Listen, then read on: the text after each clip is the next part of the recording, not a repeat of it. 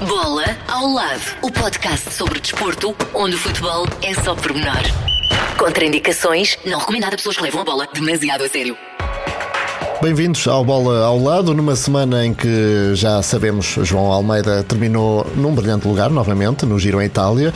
Vamos falar dessa volta à Itália em bicicleta, mas falamos também de Miguel Oliveira, que conseguiu o melhor resultado do ano mundial de MotoGP, não é, Catarina? É verdade, brilhante. Uh, Portugal conseguiu mais uma vaga nos Jogos Olímpicos de Tóquio, começa uhum. a ficar grandinha a nossa comitiva, o que é uhum. é bom sinal. São mais de é? 60 atletas. Mas hoje vamos dar destaque também a um grande senhor muito ligado, sobretudo e, e ao futebol e ao Sporting Clube de Portugal, Aurélio Pereira. É dele que vamos falar com o nosso convidado de hoje, nada mais nada menos que um repetente, Rui Miguel Tovares. E é agora porque ele tem um livro que está mesmo aí a sair. Aliás, este podcast sai exatamente no dia em que é apresentado e é desse livro que vamos falar, chama-se Ver para Crer. Recebemos Rui Miguel Tovares, ele que é coautor eh, do livro sobre o grande senhor eh, formação, Aurélio Pereira. Ver para Crer é o título deste livro e não haveria melhor título, pois não, Rui? Olá, Estamos Obrigado a falar do senhor Olheiro, não é? O grande mestre da Sim, sim, sim. O senhor do olho vivo, ele de facto captou a essência de muitos jogadores. Felizmente a maioria deles uh, deu, certo? Sobretudo na seleção nacional. E houve outros que não deram, mas que também fizeram o seu nome no Sporting ou fizeram o seu nome noutros clubes.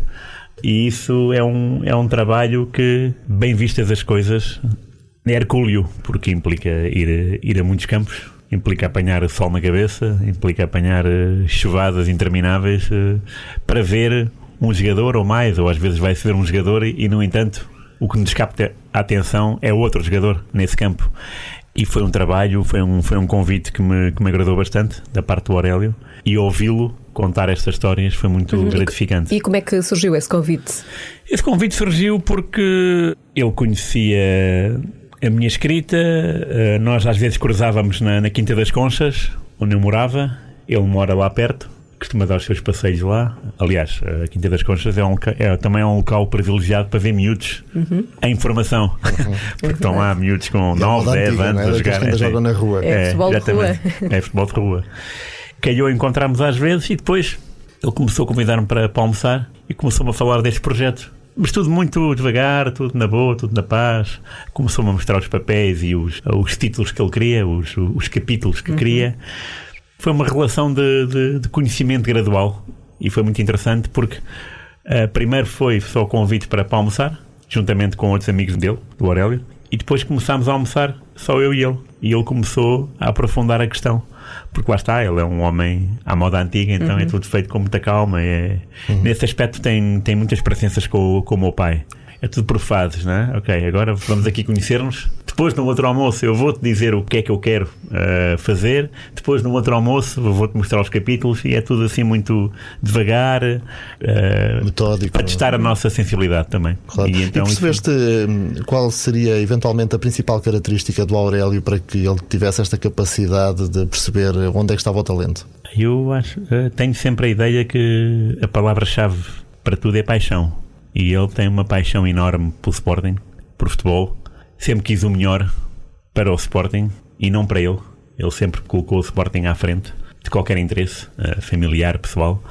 Uh, e é muito interessante perceber a sua dedicação. Ele, no fundo, é um pouco o slogan do, do, do Sporting em tudo: é esforço, é dedicação, é devoção e depois é Os glória. capítulos por... do livro, não é? É, exatamente. É cativante ouvi-lo falar de uma forma muito descontraída, uh, muito humilde, sobre os jogadores que ele, que ele conquistou e outros que não conquistou, como o Paulo Souza, por exemplo, ou o Nelson uhum. Oliveira, uh, porque o, do tom de voz é muito parecido. Ele não, ele não quer a glória para ele. Ele acha interessante ter descoberto os jogadores, mas para ele é só uma história para contar. Não, mas, não se põe num, num pedestal a, a, dizer que fez isto e que fez aquilo. Mas não lhe sentes aquele brilhozinho nos olhos quando falas de, de um Luís Figo ou de um Cristiano Ronaldo, expoente máximo, eventualmente? Eu diria que assim, o brilho que, que encontro mais nos olhos dele é o do futuro uh, porque o Futre, de facto, todos os jogadores que fizeram formação no Sporting, quase todos dizem que o Futre foi o melhor jogador da formação de Sporting de sempre. Porque de facto era um jogador muito diferente. Estamos a falar, claro, dos anos 80. No início dos anos 80 e o Futre era um bom rebelde, era um jogador que estava sempre era uma pulga elétrica. imagino que seja, imagino que fosse difícil de domar dentro do campo e fora do campo. Enquanto que o Ronaldo, por exemplo, ou o Figo eram mais recatados. Uhum. O Futre sempre foi muito mais mexido e nota-se ainda hoje, né? Uhum. a forma dele falar sim, sim. É, muito empolgante. É mais efusivo. Sim, porque repara, o, o Futre foi realmente treinado pelo Aurélio. Uh, e o Figo e o Ronaldo não foram. Uhum. Uh, o, na altura, já o Aurélio era diretor do centro de, de recrutamento, portanto, é, um, é, uma situação diferente a ser o treinador. Uh, e o Aurélio treinou o Futre e, em muitas ocasiões, o Futre chegou a dormir na casa do Aurélio, portanto, pernoitava de sexta para sábado, porque o jogo era demasiado cedo, às 10 da manhã, e o futuro para de Montijo nos anos 80, uhum. se agora já é trabalhoso, imagino que nos anos 80 fosse muito mais, e portanto o futuro, em condições normais, nunca chegaria a horas de um jogo, teria que uhum. madrugar. Para que madrugar se pode dormir ao lado do, do estádio do é Sporting, o Aurélio mora ali, portanto o futuro jantava com a família, dormia lá em casa, e no dia seguinte o Aurélio, seu treinador, levava-o para, para, para, o campo de jogos. Isso mostra também a, capacidade humana uh, do Aurélio, não é? É, isso é, isso é a maior de todas, é a maior qualidade de todas. Tanto o Aurélio como o irmão, o Carlos Pereira, uhum. uh, fizeram carreira no Sporting, cada um à sua maneira. Uh, o Carlos Pereira como jogador e depois como adjunto do, do Paulo Bento e como treinador do Figo e do Ronaldo, ele é o único treinador que treina os bolas de ouro. E o Aurélio como o hoje vivo, o ver para querer. Tanto um como o outro tem uma grandiosa condição humana, eh, tem uma bonomia muito grande. É muito bom estar, estar ao lado deles, é muito reconfortante de ouvi-los falar e basta-me ser espectador das suas conversas para ficar, para ficar entregue e bem entregue durante horas, porque eles falam bem, uh, dizem piadas, cantam o fado de vez em quando. Lembras-te de alguma história assim de cabeça que, que mostre esse humanismo de, de Aurélio? Pá, tenho muitas histórias dessa aproximação uh, humana muito forte. Eu, primeiro, acho que, acho que levar um jogador para, para casa dele já é um, um indicador forte de ser uma pessoa muito à frente. O Quaresma, por exemplo, e não me canso nunca de, de repetir, porque as linhas do, do, destino não estão, não estão traçadas, é preciso haver movimentos para, para chegar-se a um, a um ponto, né? E quando penso que o Quaresma, para mim, foi um dos grandes heróis da conquista do Europeu 2016 porque marcou o gol decisivo à Croácia de baliza aberta, ou sei, mas eu falharia se calhar e ele, ele meteu. E no jogo seguinte foi o herói dos penaltis a marcar com, com frieza o penalti decisivo com a Polónia. O Quaresma uh, houve um mês em que o Sporting não, não pagou o passe social Quaresma morava na costa da Caparica e o Quaresma foi direito ao Aurélio. Portanto, isto por si só já diz bem da, da figura do Aurélio. Portanto, uhum. o miúdo de, de 13 anos dirigiu-se ao Aurélio para se queixar de uma falta de pagamento do Sporting. Portanto, isso já, já define como é que o Aurélio era visto por toda a gente. E disse: Olha, o Sporting não, não pagou o passe, eu sem o passe não posso vir, vir treinar. Pronto, e o Aurélio do seu bolso pagou o passe do, do Quaresma. Uhum. E isso fez com que o Quaresma não se desviasse um milímetro das suas funções no Sporting. Se o Aurélio fosse uma pessoa qualquer, o mais normal era, ah, ok, vou tratar disso e vou, eu vou falar com o Sporting. Pronto, e o assunto era, era adiado, não é? Uhum. Depois metia os recursos humanos, depois metia não sei o quê, e com isso o Quaresma se calhar não iria treinar e se calhar uh, perdia-se para... um grande jogador. Exato. Ou, ou então ia, ou, ia, ou, então ou ia, ou ia para o mas ficou no Sporting e este momento marca toda uma carreira, porque às vezes são pequenos pormenores que fazem depois todo o teu trajeto. E isso para mim demonstra o humanismo, que é eu vou resolver a situação. Se eu posso resolver, vou resolver uhum. e vou ajudar este, este miúdo. Há outras situações, como estar sempre a dar dinheiro ao futre para ele uh, lanchar a caminho de casa depois do treino. Aliás, não, é, era lanchar, era fiar, uhum. o treino era à noite todos os dias, o Futre recebia, todos os dias não, depois de todos os treinos, até o Futre assinar um contrato profissional, portanto ainda foram 3 ou 4 anos em que uhum. o Futre era de facto amador, o Orali dava 30 escudos, essa história é contada pelo Futre, 30 escudos para ele comprar uma sanduíche e um, e, um, e um leite com chocolate para ir a caminho do Montijo. Portanto, isto é o Aurélio. O Sporting não dava nada. Exato. E isto define também um bocadinho o que é que era a formação do antigamente e o que é que é agora, porque agora é tudo muito profissional. Sim, é? e, e, para o Aurélio também não era só importante a formulação futebolística, mas também em termos culturais, sim, não é? sem dúvida. Sim, sim, sim, sim. Essa componente futebolística tinha que estar abraçada à componente social, à componente educativa, né? Uhum. Os jogadores tinham que seguir o seu caminho escolar por muito difícil que fosse, o, qualquer que fosse o jogador, tinha que ir às aulas, tinha que, tinha que prestar provas uh, do, seu, do seu conhecimento e tinha que, até porque os pais não deixavam os filhos uh, largados, né? Os pais sabiam que, ao entregar o filho ao Sporting e, sobretudo, ao Aurélio, iriam ter ali uma, uma educação como se fosse em casa. Uh, e é por isso que muitos pais, e há dois que são muito importantes na vida do Aurélio, que é a Dolores, do Ronaldo, e a mãe do Miguel Veloso, que são mães que sempre acreditaram no Aurélio e que sempre delegaram no Aurélio tudo. Tudo que o Aurélio decidisse, para elas era ponta uhum. que era assim que era o melhor. Sim, sim, uma, confiança uma confiança quase cega. Cega, sim. Claro. E consegues... esse, esse, aspecto é muito interessante e também. E consegues perceber eh, a relação que este lote grande de jogadores tem hoje com o Aurélio? Essa gratidão existe? Sim, sim, existe, existe. Por exemplo, eu na parte final do livro houve um dia que fui que apareci em casa dele e ele estava todo entusiasmado com uma a escrever uma, uma mensagem. Eu não perguntei nada, uh, estávamos na mesa, né? E ele, olha, era o Ruben Amorim porque o Ruben Amorim também teve uh, quase no Sporting quando era miúdo e só um, uma mudança de horário de treino é que alterou o destino, lá está. Uh, olha, o Ruben Amorim acabou de me, de me enviar um SMS, faz sempre nos dias de jogos, de manhã escreve-me sempre. Eu achei isso uh, interessante porque lá está, o Ruben Amorim não é um jogador do Aurélio, mas sabe o valor do Aurélio, sabe tudo sobre o Aurélio e manteve sempre colado à vida do Aurélio. Isso é interessante. Quanto aos Aurélios, é frequente eu às vezes aparecia em casa, é para no outro dia falei com o Futre, no outro dia falei com o Quaresma, uhum. ou com o João Mário, ou com o Adriano, eh, porque depois também depende da, da, da personalidade do jogador. Claro. E, e, eu percebi, quando falei com todos eles, que, por exemplo, Quaresma e Adriano são mesmo são jogadores, não são jogadores, são, são pessoas realmente muito humanas e que, quando eu pedi uma história, contaram três ou quatro. Uhum. Porque eles queriam era dar a conhecer o Aurélio. Uhum. Uh, depois há outros que são mais burocráticos porque são mais tímidos, há outros que são menos eh, faladores, há pessoas assim, mas de facto, dos jogadores que eu, que eu às vezes ouço o Aurélio falar, aqueles que, com quem ele mantém uma boa relação e um contacto telefónico muito presente, o Quaresma, o Adriano, João Mário, quando estava na Rússia também, porque aqui no Sporting depois o L é mais fácil, uhum. né? há proximidade, mas uh, ele sempre teve o cuidado de se manter ligado a esses jogadores e os jogadores também. Uhum. Portanto, os jogadores às vezes ligam os antigos também, o Lito, o Fernando Mendes, o Futre.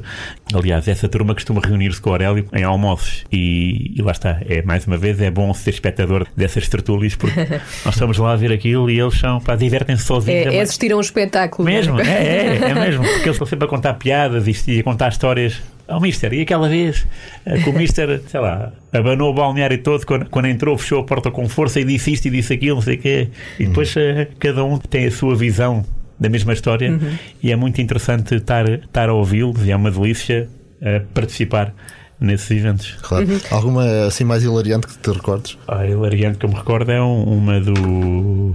Lá está, do Futre. Um, é, sempre o rei. É sempre o rei. histórias. É, sempre o rei, porque ele, ele agarrava-se muito à bola uh, na primeira parte de um jogo e o Aureli, que, que sempre foi muito pela, pela psicologia, no, no intervalo, reuniram-se no balneário e disse: Paulo, pá, tu tens que te agarrar mais à bola. Acho que a primeira parte não foi suficiente. Para agarrar mais à bola, faz mais fintas, faz mais drible, não sei o quê.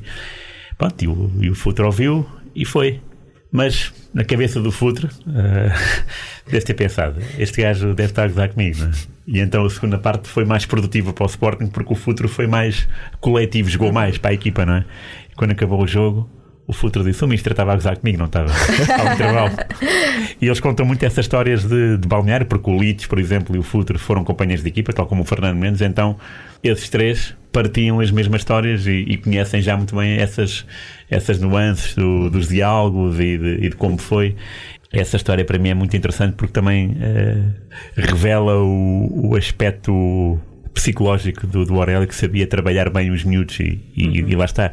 É uma condição para se ser um, um bom treinador e um bom pai uhum. uh, metafórico deles, porque de facto o Aurélio tinha um domínio bastante uh, acentuado uh, sobre eles, porque eles, olha, eu, eu quando falo com, com jogadores até que não são muito conhecidos, estamos aqui a falar de Futres e, e Litos e Fernando Mendes e Ronaldo e Quaresmas, mas há outros jogadores que uh, jogaram nas segundas divisões, mas que foram capitães do Sporting nessa altura. E todos falam do Aurélio como uma reverência uhum. fantástica. Tipo, não há, não há ninguém melhor que o Aurélio. E quando começam a falar dele, nota-se que parece que fazem uma pausa para respirar E agora vou falar de um, de um assunto realmente importante. Autoridade, É respeito, sim, tudo, não é? Sim, tudo, tudo. Eu entendo que o respeito seja o primeiro passo para, mas para mim aquilo que mais, eh, mais glorificante é a admiração. Eles têm uma admiração maiúscula pelo Orel, porque o respeito é uma coisa ótima, óbvio, mas depois disso ainda vem a admiração. E se conseguires a admiração de todos aqueles que tu treinaste, é muito importante. E ele consegue isso. E tu consegues ver através do tom das conversas que o respeito existe sempre, até porque ele pronto, é muito mais velho do que eles. Há um respeito pela idade e pela, e pela hierarquia. Ele é treinador, tu és jogador. Mas há uma admiração muito grande, porque era um homem que conseguia de facto mudar mentalidades, mudar um jogo através de um, de um discurso ao intervalo ou de, ou de uma ação. Ele teve várias ações em jogos ah, de torneios internacionais que, se fossem agora noticiados, eram notícias que perduravam durante uma semana. O Sporting ganhou um torneio, o Atlético Madrid ou o Real Madrid, ah, nos anos 80. Nos anos 80 o futebol português não ganhava nada, não é como agora. Em que agora estamos em todas. Antigamente não. E o Sporting ganhou esse torneio. Ah, já foram tantos resultados que eu não me lembro, mas acho que foi. Ah, ganharam ao Atlético Madrid nas meias finais e depois o Real Madrid, que tinha eliminado o Craques de Lamigo, num torneio em Lamigo, tinha ganhado ao Craques por, por mais de 10-0. Mas muito mais. E o, o que é que fez o Aurélio? O Aurélio ah, meteu toda a sua equipa, dividida por quatro, por quatro setores, cada um via. havia quatro jogadores que viam a defesa, quatro jogadores que viam o meio campo e quatro jogadores que viam o ataque. E cada um fazia a sua ficha sobre o comportamento do Real Madrid, que seria o eventual finalista. E foi, não é? Pá, o Real Madrid, claro, ganhou por mais de zero, julgava-se já o campeão desse, desse torneio antes de jogar com o Sporting. Pronto, E o Aurélio reuniu num quarto os jogadores todos, então vá. O que é que tem a dizer a equipa da equipa que viu a defesa do Real Madrid? O que é que tem a dizer? Ah, o número 2 sobe muito na lateral e passa sempre para o número 5. Ok, muito bem. E, foram estudando isso. Portanto, ele entregou a responsabilidade aos miúdos, que é uma coisa muito pouco comum. Os miúdos galvanizaram-se, fizeram os seus relatórios e ficaram a conhecer muito melhor o Real Madrid. Enquanto- Então, quando entraram em campo, já sabiam Como é muito as mais coisas do que, do, que um, do que um treino teórico daria para conhecer. O resultado foi 4-0. Ganhou o Sporting. E isso foi uma, uma conquista internacional, porque metia Real Atlético Madrid, embora fosse em Lamigo, mas foi uma conquista internacional gigante que foi noticiada, claro, mas se fosse agora tinha um peso maiúsculo. Houve outro torneio em França que o Sporting ganhou 4-0 ao Bayern na final. E, quem conta isso é o Mário Jorge e mais dois adjuntos, o Fernando Santos, que é o Rosário e o Justino, jogavam juntos, que entraram em campo com uma bola. O Sporting tinha uma bola e o Bayern entrou todo equipado, na Adidas. Lembram-se os jogadores do Sporting, lembram-se dos pormenores. Eles estavam equipados com a marca da Adidas, portanto, que era uma coisa que os miúdos não, não usavam, né? Os miúdos usavam os calções e, e as camisolas que lá estavam. Eram todos matelões, grandes, fortes, e cada um tinha uma bola de futebol. Portanto, no aquecimento, cada um recriava-se com a sua bola. E o Sporting tinha uma bola para os 11. E o, e o Aurélio disse: Não se preocupem, que no final, quem vai de olhar para vocês são eles. Foi 4 a 0, ganhou o Sporting.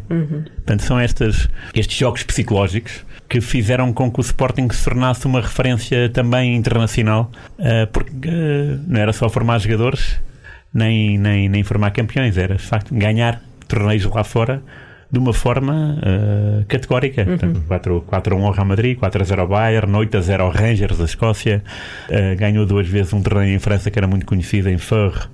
Uh, ganhou uma vez ao Nantes com, com um gol do Futre e outra, outra vez ganhou na final, já não me lembro quem, mas acho que também foi uma equipa francesa. Uh, para além de ser campeão uh, nacional de juvenis, e depois o Sporting também foi de iniciados, infantis e de júniores, claro. Mas há aqui esta, esta importância de criar nome lá fora. E são esses nomes lá fora que, que, que o Sporting começou a consolidar a sua marca. E tendo em conta este percurso incrível do Aurélio, sentes que ele teve ou tem o reconhecimento que merece a nível nacional? Não, nem, nem nacional, nem, nem, nem internacional. Eu digo isto por, uma, por um motivo familiar. Uh, eu muitas vezes eu testava a minha avó. Uh, se a minha avó soubesse quem é era o Ayrton Senna, para mim, ok, o Ayrton Senna é mesmo uma figura pô, internacional. Mas se a minha avó conhecesse Michael Jordan, ok, Michael Jordan de facto anda na, nas bocas do mundo. A minha avó conheceu o Ayrton Senna, mas não conhecia Michael Jordan. Porque de facto a NBA não era divulgada em Portugal nos anos 80 e a Fórmula 1 dava sempre. Portanto, a minha avó já tinha ouvido falar da Ayrton Senna. Pronto, eu digo avó porque são aquelas pessoas que têm 70 anos e que que as preocupações não são, não são desporto, não é? E o que eu acho é que, infelizmente, a minha avó não sabia quem é que era o Aurélio, porque ele é um homem muito recatado, é um homem muito tímido, uh, que não quer que se falem muito dele. É uma pessoa que quer é que o, os outros tenham proveito, quer, e, e, notei nestas, nestas 30 tal horas de, de gravação, fora das outras conversas que não foram gravadas, que é uma pessoa muito despreocupada. Não sente que, tem, que tenha que ser protagonismo. E, e o livro, até houve certos momentos em que teve que ser arrancado a ferros, porque ele às vezes parece que. É pá, se calhar eu estou aqui, eu estou aqui a, a colocar-me no, no protagonista. E eu pensar, mas tu és o protagonista. Percebes? Tu é não é gosta do holofote virado para ele. Sim, não, não gosta, não. E por isso mesmo, por ser recatado e por não querer esse, esse destaque, passa mal, digo eu, ao lado daquilo que devia ser. Porque num, num dos depoimentos que eu tive a oportunidade de, de, de ter junto do Carlos Queiroz, o Carlos Queiroz disse sempre que disse-me logo que o Sporting devia em uma estátua. E o Futuro foi mais longe. O Futuro, sem saber disso do Queiroz, disse-me também que o Aurélio tinha que ter uma estátua em cada terra uh, de onde foi buscar o jogador. Portanto, sei lá, Santarém, Cadete, Lá em cima foi, foi buscar o secretário, foi buscar o Rui Correia, foi buscar o Leeds, a Madeira foi buscar o Ronaldo. Portanto, há aqui jogadores que ele foi buscar, por ele ou porque alguém também com um olho vivo como ele telefonou e disse: Olha, uhum. Aurélio, está aqui um jogador que é. Mas depois era tal ver para crer. É? Exatamente. Ver para crer. É mais, para crer. Mais, mais, mais. Encontraste no Aurélio em todas essas conversas, ainda assim, estamos aqui a falar sobre tudo aquilo que foi o sucesso e correu bem, mas encontraste ali alguma mágoa sobre alguma coisa que correu menos bem, ou algum jogador que perdeu, algum jogador que, em que acreditava e que não, não deu? Não, não, não, isso não.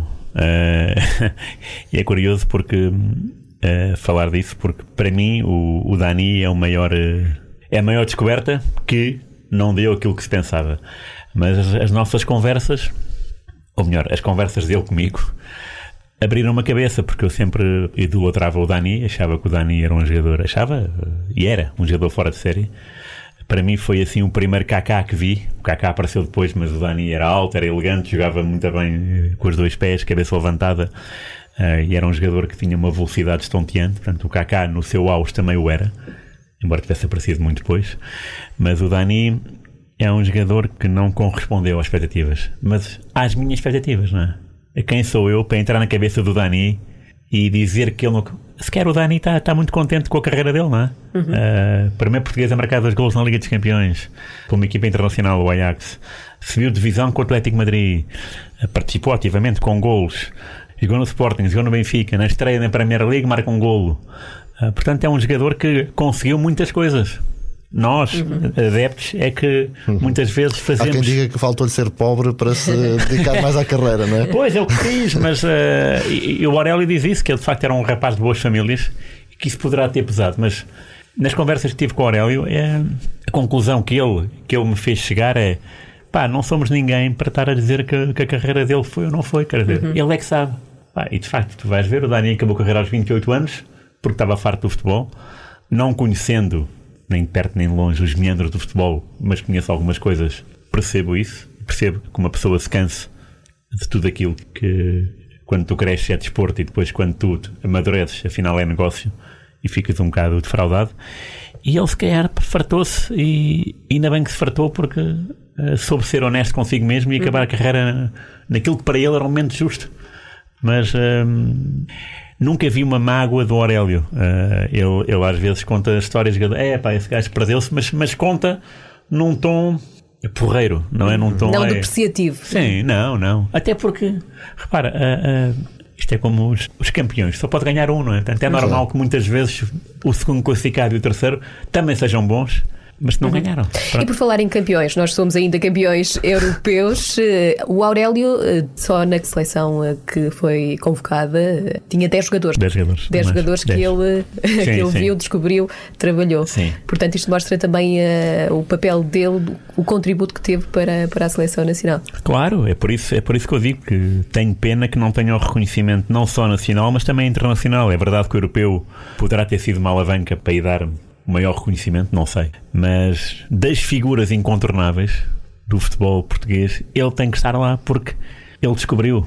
estas pessoas todas. Ele não jogou com eles, né? não jogou futebol com eles, uhum. mas participou ativamente nas suas conquistas e no seu crescimento e no seu amadurecimento. E é essa, e quando falas com os jogadores, eles de facto também dizem isso. Portanto, há aqui uma. é dar e receber. E essa, essa ligação é muito forte e é por isso que este livro, eh, se fosse um livro internacional, também calhava bem, uhum. porque é um livro que pode ser uma referência para as pessoas lá fora. Normalmente as pessoas estão ligadas ao Ronaldo, né? porque é o homem do momento. Mas uh, se calhar em Inglaterra, Itália e Espanha, ninguém sabe que a pessoa que descobriu o Ronaldo também é o do Figo, também é o do Futre. Estou a falar de jogadores também claro. conhecidos lá fora. E se calhar, se, se chegarem a essa conclusão, vão perceber que o Aurélio é uma marca. Uhum. Uh... Portanto, é o teu próximo passo é traduzir este livro e colocar lá fora. Exatamente. No fundo, se o Aurélio tivesse passado a agenciar cada jogador que descobriu, estava riquíssimo. Bola, sim, claro. sim, sim, sim. Olha, falavas dessa componente humana uh, do Aurélio Pereira. Sentias no fundo que estavas a ir ao psicólogo em cada conversa com ele? Muito. Sim, sim. Eu saía lá. Uh, muitas vezes as conversas eram de 3, 4 horas seguidas, ininterruptas, e hum, não dava pelo tempo passar, sabes? Aquilo eram, eram conversas eh, de sofá bastante intensas, muito interessantes, porque a memória dele é, é fantástica, portanto, ele consegue colocar-nos no, no cenário. Eu uhum. percebo quando ele vai, quando ele vai buscar o Paulo Souza, a Viseu, por exemplo. Uh, e o Paulo Souza estava já, estava já encaminhado para o Benfica, mas o Aurélio não sabia. Então o Aurélio pediu uma reunião com o Paulo Souza, mesmo com o Paulo Souza, e o Paulo Souza foi falar com o pai. E apareceu o pai. O pai trabalhava numa, numa oficina de carros, então apareceu com uma, com uma chave, aquelas chaves gigantes, né? Como, e o Aurélio percebeu, ok, não sou bem-vindo. Uh, mesmo essas histórias, tu consegues imaginar, né? Porque tu conheces, tu conheces o Paulo Souza, então começas a imaginar o Paulo Souza mais novo, o Aurélio mais novo e tal, porque já viste fotografias dos dois e tentas recriar o ambiente. E, e ele como sabe contar histórias, a história prolonga-se e tu estás ali a ver o, o enredo na tua cabeça e as tardes que eu passei lá foram mágicas porque transportou-me para um imaginário que, quando me propuseram o livro, quando o Aurélio me propôs o livro, nunca pensei que, que fosse assim. Pensei claro, que fosse és uma pessoa diferente depois deste livro. Diz? És uma pessoa diferente depois deste livro. Ah, sou porque o conhecimento que o Aurélio me, me transmitiu uh, de abrir uma cabeça para, várias, uh, para vários aspectos. Uh, aqui falei do, do caso do Dani, não é? Porque nós passamos uma vida a pensar uma coisa, por de repente, uhum. quando nos colocam perante esse, o mesmo dilema, visto de outra forma, tu ficas, espera lá, de facto, isto. Enganei-me a mim mesmo este, este tempo todo, não é? E hum, conheço o Dani, falo com ele às vezes por telefone, ou, ou às vezes encontramos uh, no estádio Aurélio Pereira, ali em Alcochete, e às vezes pensava, é para este gajo para poder ser um grande jogador e não foi. Pá, mas a verdade não é essa, não é? Uhum. E a família do Aurélio? A família do Aurélio é espetacular. Tem, tem, tem, tem a mulher Nani, um, ehm, tem duas filhas, que é a Ruth e a Mafalda. A Mafalda, neste livro, foi sempre mais presente. Também era mais presente uh, mais, uh, quando era mais nova, porque gostava de acompanhar o pai na bola. Uhum. A Ruth não era assim tão Uh, entusiasta de futebol. Exatamente, era assim tão, tão entusiasta e, e, e nota-se um, um amor muito, muito forte. E aliás, houve ali um período em que o livro estava numa fase quase parada. Não, para não sei porquê, não, não. Eu tinha muita coisa, tinha muitos uh, trabalhos em mãos e eu queria acabar o livro, mas não tinha forças para acabá-lo. E estava preocupado porque eu queria fazer o trabalho para o Aurélio, não é? Muito, mas não conseguia, porque tinha RTP, depois tinha, não sei nem que estava já na sábado, ou no Observador, ou nos dois. Então tinha muito trabalho e, e, e como esse trabalho da sábado e do Observador é um trabalho mais do presente, portanto é, é do imediato, não é? Eu deixava sempre o Aurélio assim para a noite, mas depois à noite eu não tinha forças, depois era no dia seguinte. E estava numa fase, estava, estava a lutar contra mim mesmo, e estava lá em casa dele. Eu lembro que estava cansadíssimo, era um dia de verão, estava cansadíssimo e de repente uh, ainda apareceu uma falda com os dois filhos, é uma filha e um filho. Filha é o Tomás, bem, o Tomás ainda aparece por trás do avô, portanto, da, do barulho deixava até o Tomás aparecer foram dois segundos, foi assim. Apareceu, do avô estava de costas para a porta, não se apercebeu, e Tomás deu-lhe um. Para mim foi o maior abraço que vi. Ficou uma coisa muito bonita. E eu, quando ia para aquele abraço, eh, transformei-me. Tipo, não, eu tenho que acabar isto porque epá, isto, isto merece, não é? Isto, eu, tenho que, eu tenho que fazer por uh, recusar os trabalhos imediatos e focar-me no, no livro. E assim foi. Uh, foi um momento inesquecível porque foi muito caloroso, foi um momento muito caloroso. Uh, nunca, nunca vi um abraço daqueles. Já vimos vários abraços, mas uhum. aquele foi mesmo. Acho que ser criança também dá, dá jeito, né? dá, dá, dá uma claro. perspectiva diferente e notou-se que o abraço foi muito forte e o, o próprio Aurélio estava completamente desprevenido. Notei no rosto dele uma, uma, uma sensação de, de, de alegria que já não vi há algum tempo. Uh, e então tudo aquilo aqueceu-me o coração e pensei, eu tenho que focar-me de facto no livro, que isso é que é importante, claro. e, e, acabar. E então também mudou por isso, por pensar, não posso ser jornalista e vou só dedicar-me a ser o autor desta, desta obra. E acabar a tempo de, de estar cá fora Sim. com o Sporting campeão. E Bem, isso foi, uh, isso foi uh, timing foi, perfeito. Neste caso é, é ouro sobre verde. Foi, é, é, é, mesmo, isso foi. E por acaso, uh, quando fomos. isto também a pandemia também nos retirou alguma comunicação porque inviabilizou algumas visitas lá à casa. Mas quando o título se, se aproximava, tornava-se cada vez mais glorioso sentir que uh, da espera tinha sido muita, tanto a do Sporting como a nossa do livro, e agora iríamos uh, cruzar, cruzar, cruzar. glórias. Uh, primeiro foi o título, agora é o livro. Portanto, o melhor ano não podia ser. E, uhum. e, e para o Aurélio isso é fantástico. É. Já agora, uh, quero dizer que houve um ano formidável no, na formação do Sporting, que era uma coisa muito pensada pelo Aurélio e pelo Sporting, que era quando o Sporting fizesse 100 anos, ganhasse em toda a linha e ganhou todos os campeonatos da formação, só não ganhou o de séniores, mas de resto uh, ganhou todos. E esse é um momento também muito sui generis na vida do Sporting e, claro, na vida do Aurélio, porque, porque ele era o diretor do, do departamento de formação. E foi um, um momento de, de êxtase puro, porque uh, preparar várias equipas para chegar ao título é muito difícil, né? Uma já é complicada, então todas elas. Claro. Como é que resumirias então rapidamente este livro e o que é que dirias uh, às pessoas que eventualmente tenham ficado a pensar adquiri-lo? Bom, diria que é um livro de um homem que tinha o seu sonho muito presente desde cedo, que fez, que viveu não sei quantas vidas, porque ele de facto, uh, ao aproximar-se daqueles jovens todos, teve que ser o, o aglutinador dos problemas, das angústias uh, de todos eles, né? porque muitos deles viviam fora de Lisboa, vieram viver para o lado do, do jogador em Alvalade. Portanto, diria que é um homem que seguiu sempre o seu caminho, jogou no Sporting, treinou o Sporting e mudou o Sporting.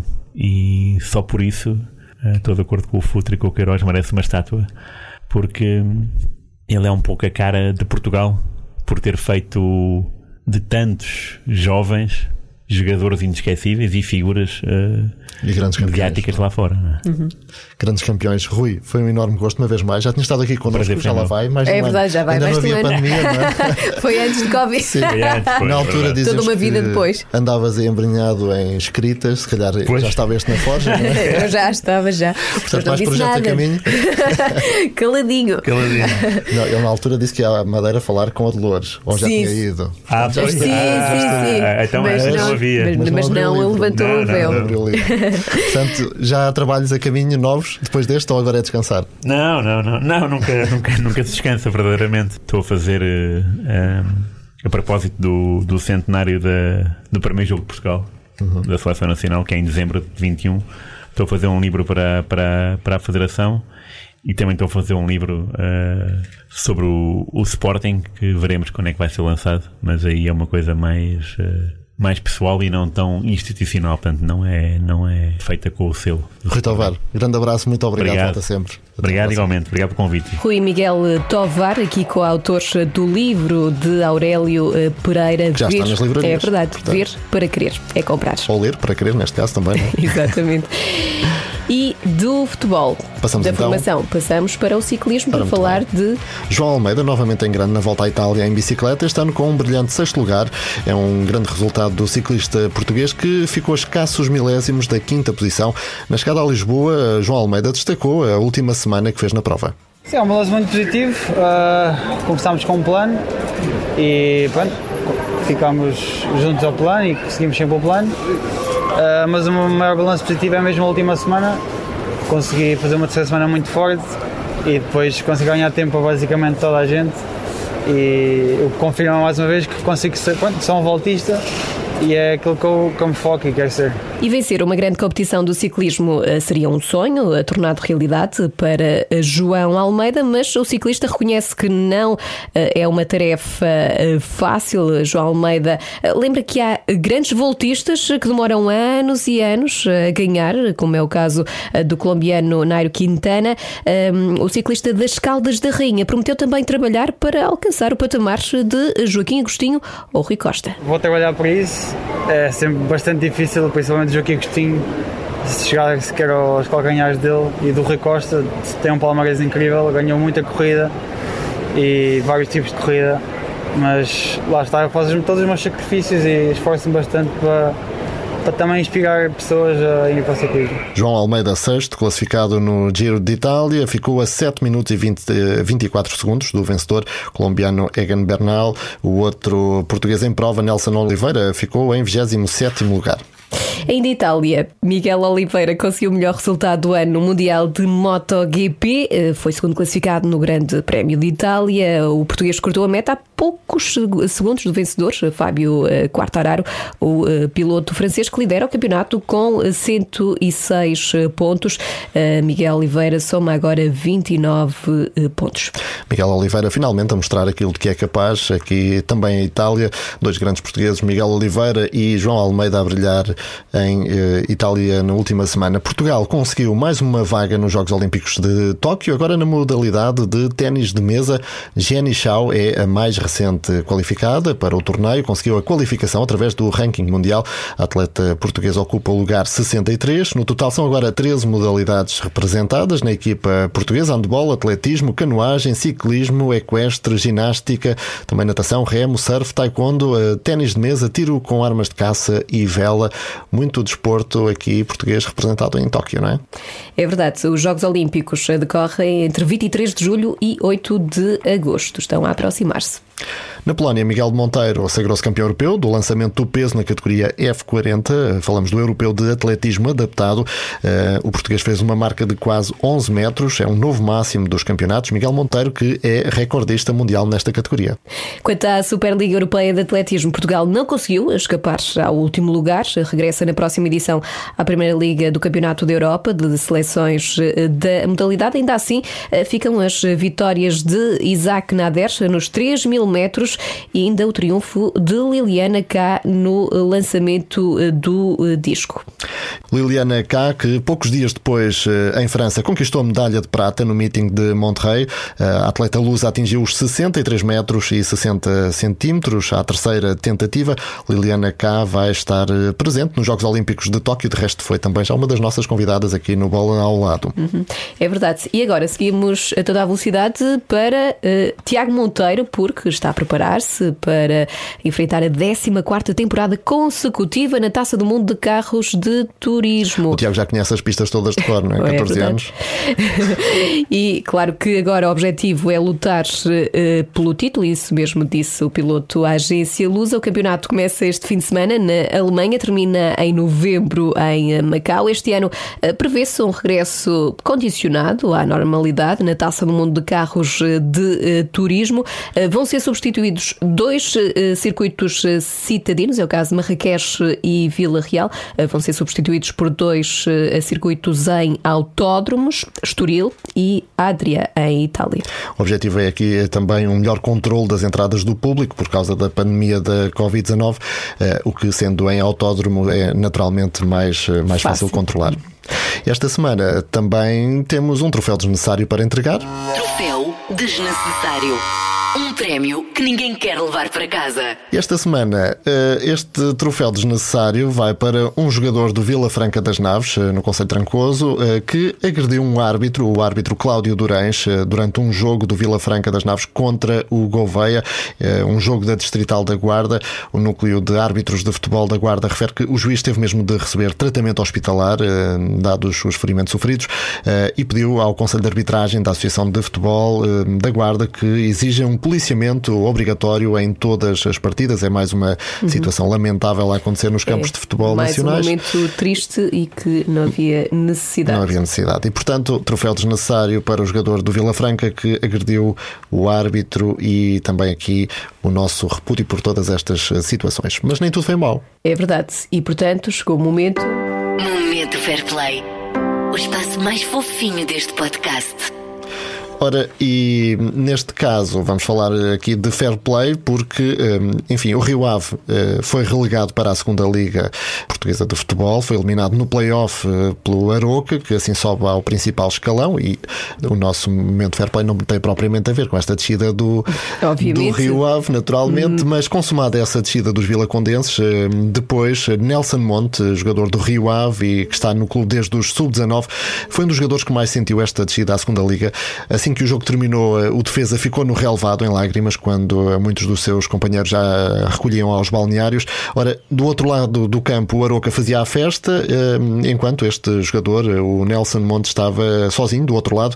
Eh, Foi nessa altura que Pedro Moreira, eh, jogador do Aroca, mas que representou Rio Ave durante quatro épocas, acabou por eh, eh, aproximar-se e eh, consolar o antigo companheiro. Os dois trocaram um longo abraço antes de Monte, ainda em lágrimas, eh, sair também para, para o balneário. É um belo gesto que merece ser aqui eh, destacado, um belo gesto de Pedro eh, Moreira. o Pedro Moreira não esquecer, não é? Os momentos também que passou no Rio Ave, e a reconhecer que acaba por ser um momento difícil para os antigos eh, companheiros de equipa. Há que festejar, mas também respeitar quem. A dor do adversário. Exatamente. Muito bem, e com essa linda mensagem de Ana Catarina, terminamos o episódio de hoje. Mas regressamos no próximo, Na próxima semana, na próxima semana. depois das suas Muito férias. Exato. Ok. Tudo bom. Bola Até lá. ao lado. O podcast sobre desporto, onde o futebol é só pormenor. Contraindicações, não recomendado a pessoas que levam a bola demasiado a sério.